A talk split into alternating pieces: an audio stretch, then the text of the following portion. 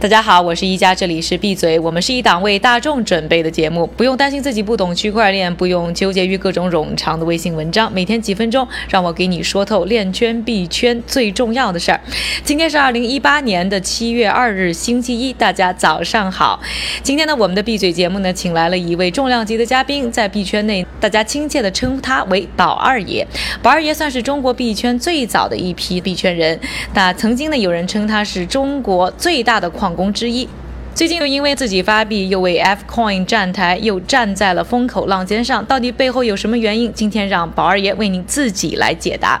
宝二爷你好，您是最近呢发了两个币，一个是这个 Chandler，一个是二宝令牌。那接二连三发币，不知道您对于这种个人就是通证经济啊，在个人化的这个市场里面，你是有一些什么想法？为什么接二连三的发了两个和个人有关的这个币？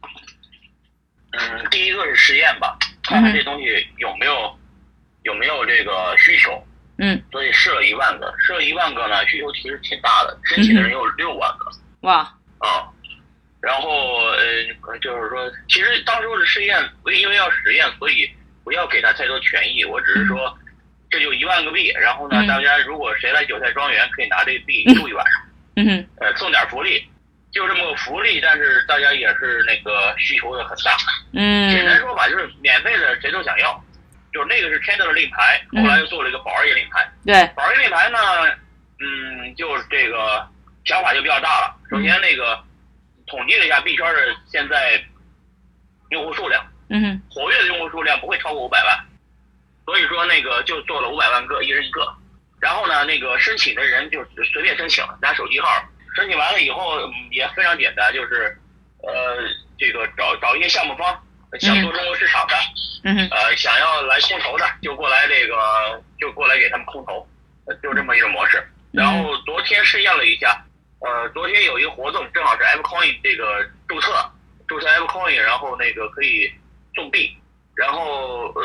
昨天有参与的六个项目在参与空投啊，就是给这些项目给这些这个申请人空投。对我，我觉得这个最大的优势是，它是先获得用户再做事情。你比方说，我们现在币圈最大的成本其实就是获取流量成本巨大，非常贵。CoinMarketCap 是币圈里面流量第一大户，CoinMarketCap 是就是一个行情软件嘛。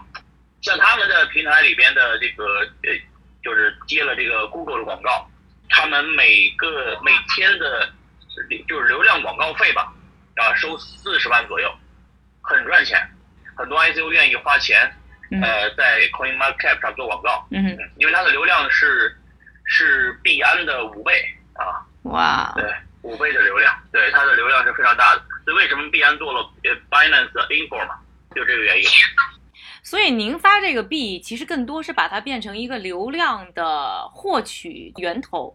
倒并不是一定是吧？倒不一定完全是想要靠这个币去，就是说去做一些什么事情，而更多的是获取一个流量。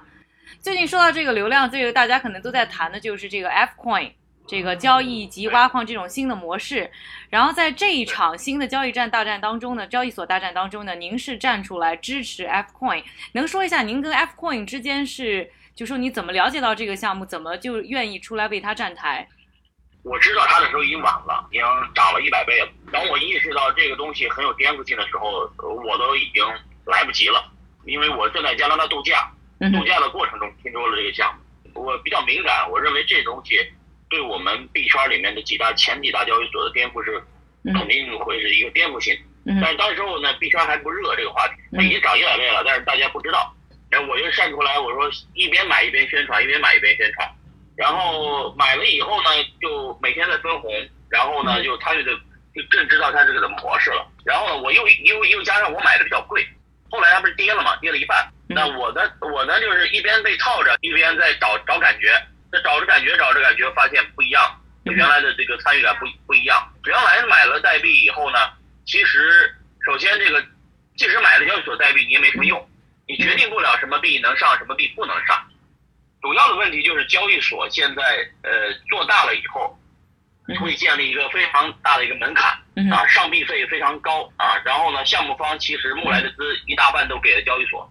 然后这个这种情况是不可持续的，我认为这个必须被颠覆掉。现在我感觉就是由 F Coin 的带来这种挖矿模式，AppCoin 的逻辑就是通过挖矿模式先获取大量流量，因为这获取流量成本非常低。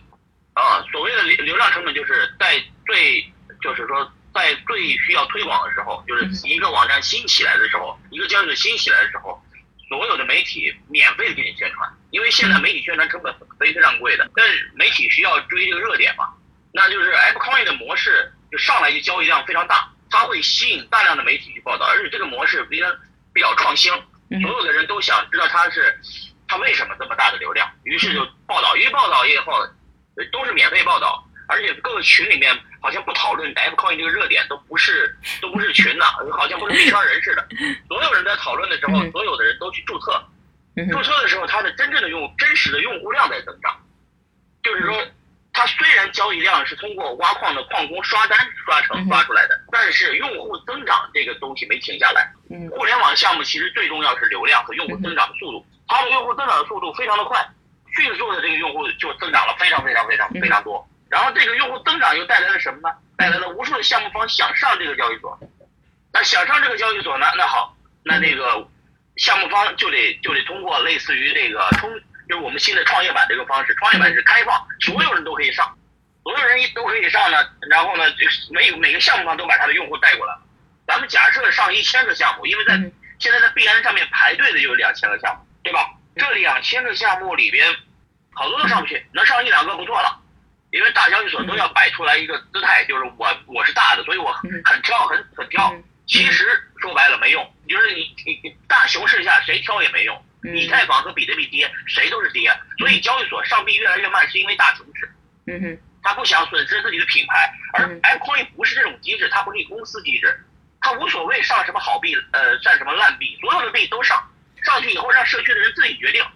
所以它开放了上币的门槛，开放上币门槛以后，每个项目方都带了一万用户过来，一千个项目方就一千万用户过来。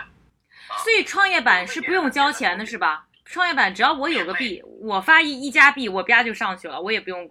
交交任何钱，也不用跟谁打招呼，是不是？不用打招呼，所有的人都可以直接提交，提交完了以后，第二天就可以开通知了。嗯。开了通知以后，那就开放了，谁都可以这个直接呃往往前去充充钱了，用户量大的先上。每天上二十个，啊，你说你就没有用户量的是不给你上的，就是先排着队吧，反正不给上，轮着挨着顺序上。首先，用户的用户的资产全充到 App Coin 里，用户新用户主新用户申请的用户一看 App Coin 给你充值了，马上就可以开交易了，他们就用户就更有信心了，直接就在场外也就开始大量的买了币，然后充进去，等着开交易。这种形式会造成所有的项目方都变相的成为了 App Coin 的什么呢？嗯，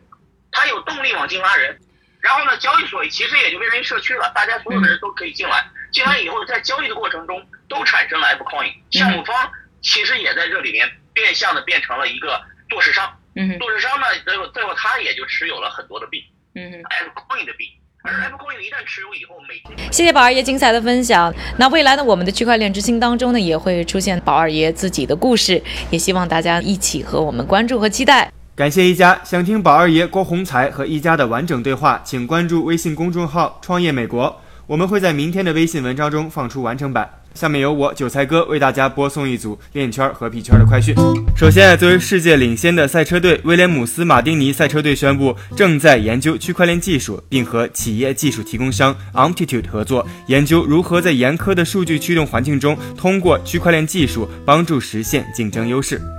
第二条快讯：欧洲议会上周表示，尽管加密货币使金融交易相对安全、透明和快速，但它们不会对世界各地的主权货币构成威胁，也不会挑战各国央行。